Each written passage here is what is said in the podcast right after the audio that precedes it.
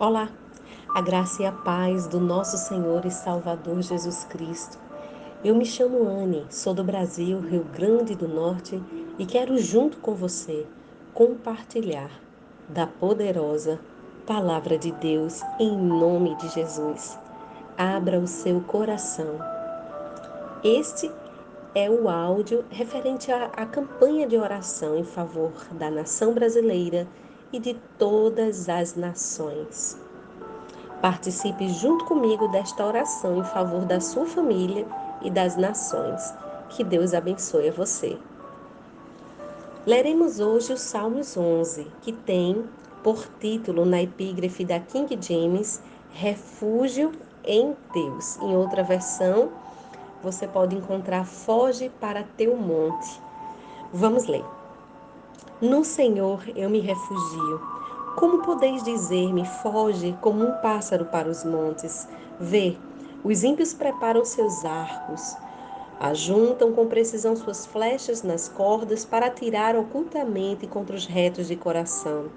Se os fundamentos estão destruídos, o que pode o justo fazer? Mas o Senhor está no seu templo sagrado. O Senhor tem o seu trono nos céus. Seus olhos observam tudo, vê atentamente os filhos de Adão. O Senhor prova os justos, mas o ímpio e aquele que ama a injustiça são odiados por ele. Sobre os ímpios, Deus fará chover brasas ardentes e enxofre incandescente. Vento causticante é o que terão.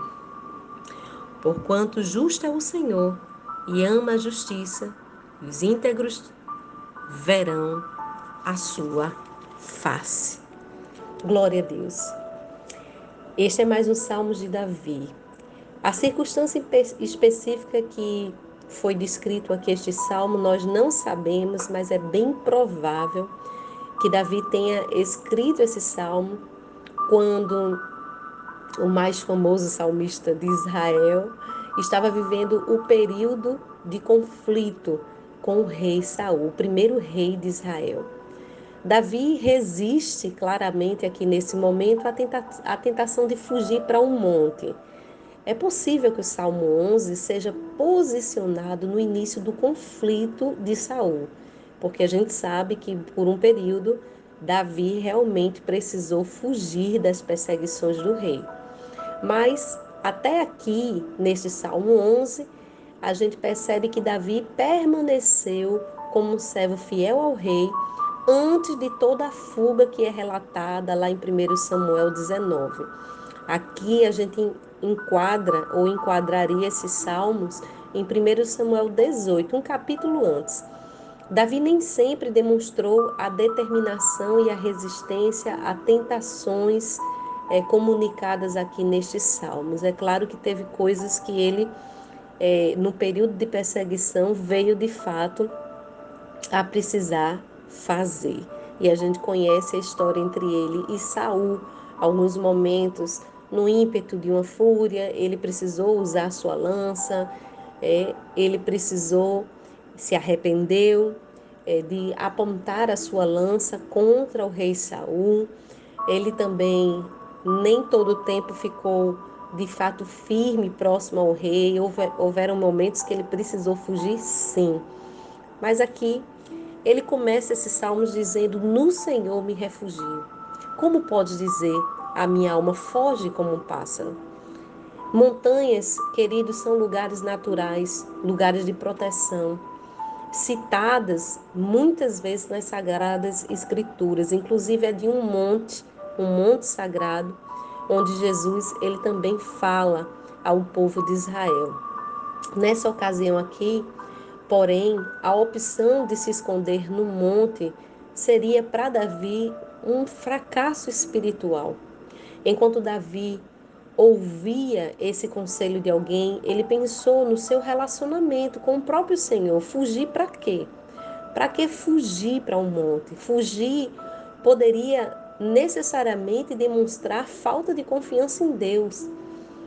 Deus escolheu a Davi para ser o próximo rei de Israel.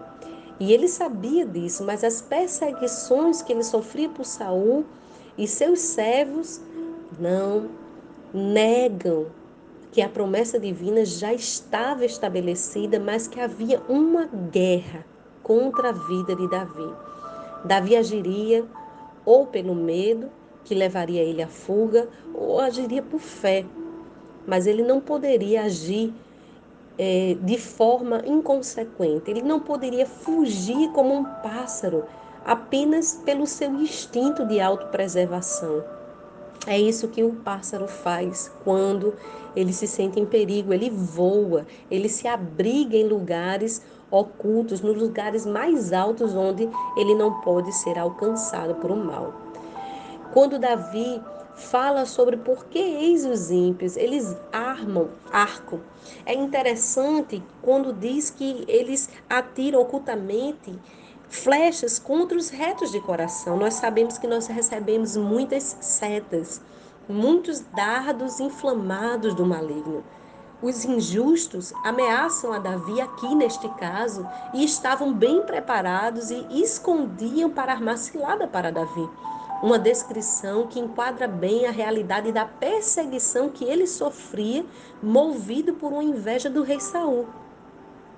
E assim acontece muitas vezes com cada um de nós. Quando nós sofremos, setas e dardos inflamados são direcionados, às vezes saem da boca de pessoas que são movidas por uma inveja ou por um sentimento funesto, por um sentimento faccioso, por um sentimento mentiroso, por um coração que não é guiado e não é dirigido pelo Espírito Santo, mas dirigido totalmente por Satanás, aproveitando de uma fragilidade carnal. Davi aqui manejava bem as armas de guerra. Nós sabemos disso, mas ele não faz um comentário sequer de uma autodefesa com uma arma de guerra. Você sabe que Davi foi um homem que tinha sangue em suas mãos. Porém, aqui Davi faz sim menção de uma ferramenta de guerra espiritual.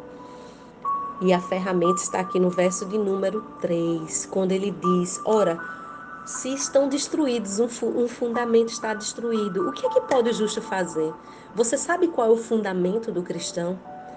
Você sabe qual é o fundamento da sua guerra, que consiste numa guerra espiritual, que se revela na sua caminhada carnal, claro, caminhada física, mas tudo começa no reino do espírito. Pois bem, o fundamento é Cristo Jesus. Ele é a rocha. E toda casa edificada e alicerçada sobre ele permanecerá em fé. Quando nós falamos rocha, falamos fé. Quando nós falamos fé e rocha, falamos Cristo. São todos a mesma coisa. Ele e a palavra são um só. O governo do rei Saul não seguia princípios de justiça determinados por Deus. E Davi não teria recursos legais diante dos homens, uma vez que o próprio rei determinou matá-lo. Você acha que alguém que é movido por um desejo de morte de outra pessoa está sendo usado por Deus? Está usando as armas de Deus? A circunstância de Davi não foi diferente da realidade que muitos estão vivenciando nos dias de hoje. Quantas guerras ocultas nos corações dos homens e quantas tramas maquiavélicas para matar a população e às vezes matar uma vida.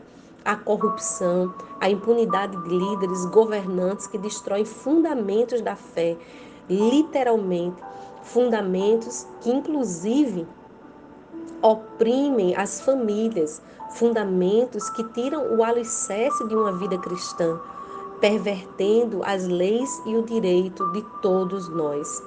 Pois bem, o cidadão perde a confiança nas instituições, no governo, porque não vê justiça. Não vê justiça aplicada de forma igualitária a todos. E se podemos nos identificar aqui neste momento com esse dilema de Davi, devemos continuar a ver como é que ele solucionou o problema. Quer saber? Vamos descobrir agora, quando diz que o Senhor está no seu templo e os olhos dele observa tudo atentamente, observa os filhos de Adão.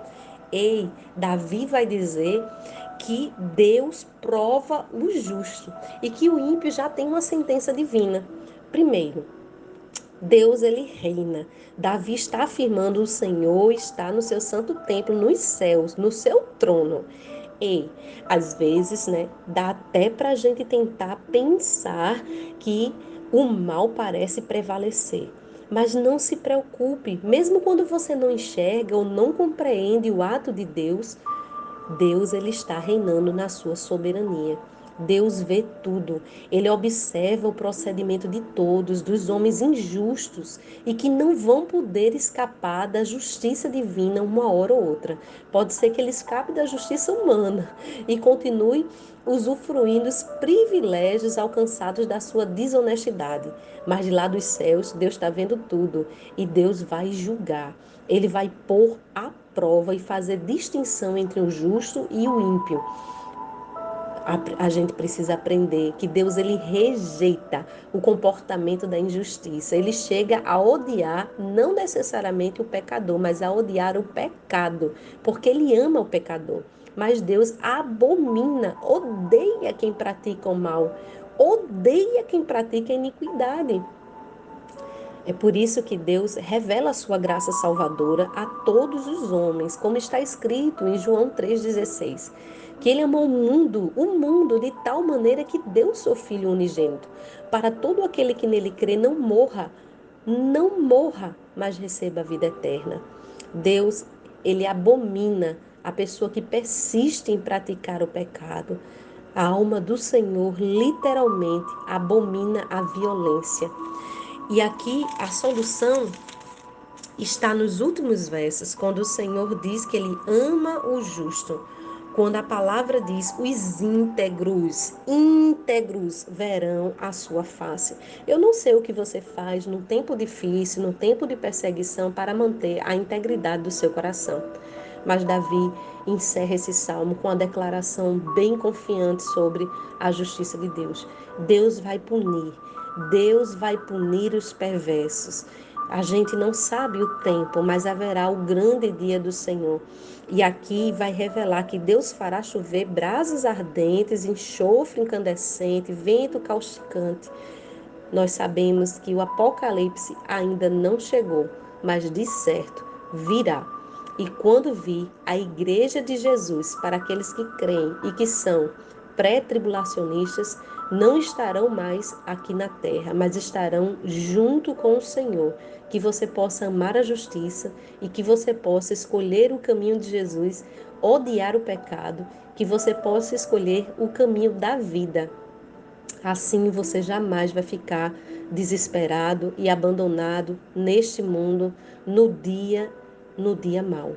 Que Deus abençoe a você e a sua família. Vamos orar juntamente comigo, em nome do Senhor Jesus.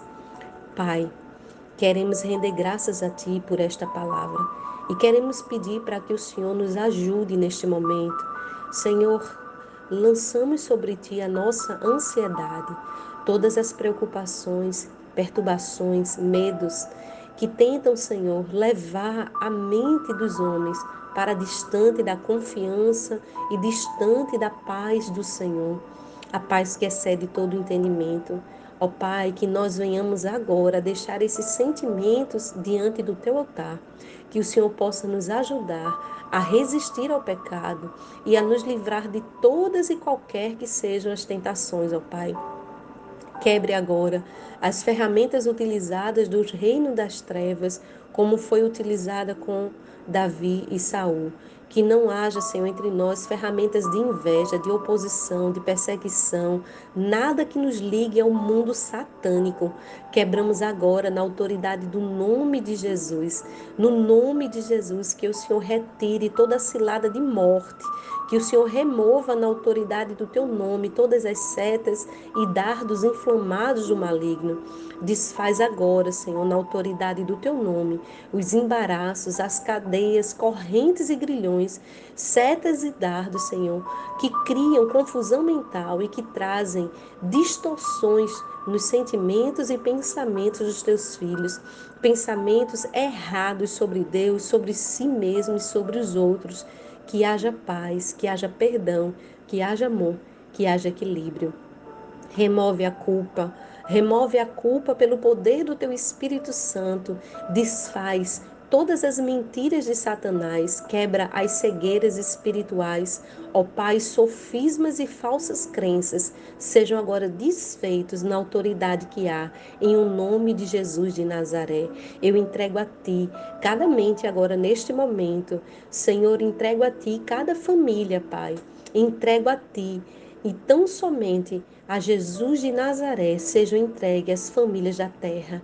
Que haja, Senhor, o mover do teu espírito em cada lar, em cada nação, onde a tua palavra for recebida, que o reino do teu Espírito Santo, o reino de Jesus se revele e se manifeste e venha banir o reino das trevas. Nós rogamos a ti, Pai, santificamos a nossa nação ao Senhor e declaramos que a nossa nação pertence ao Senhor Jesus. Amém e amém.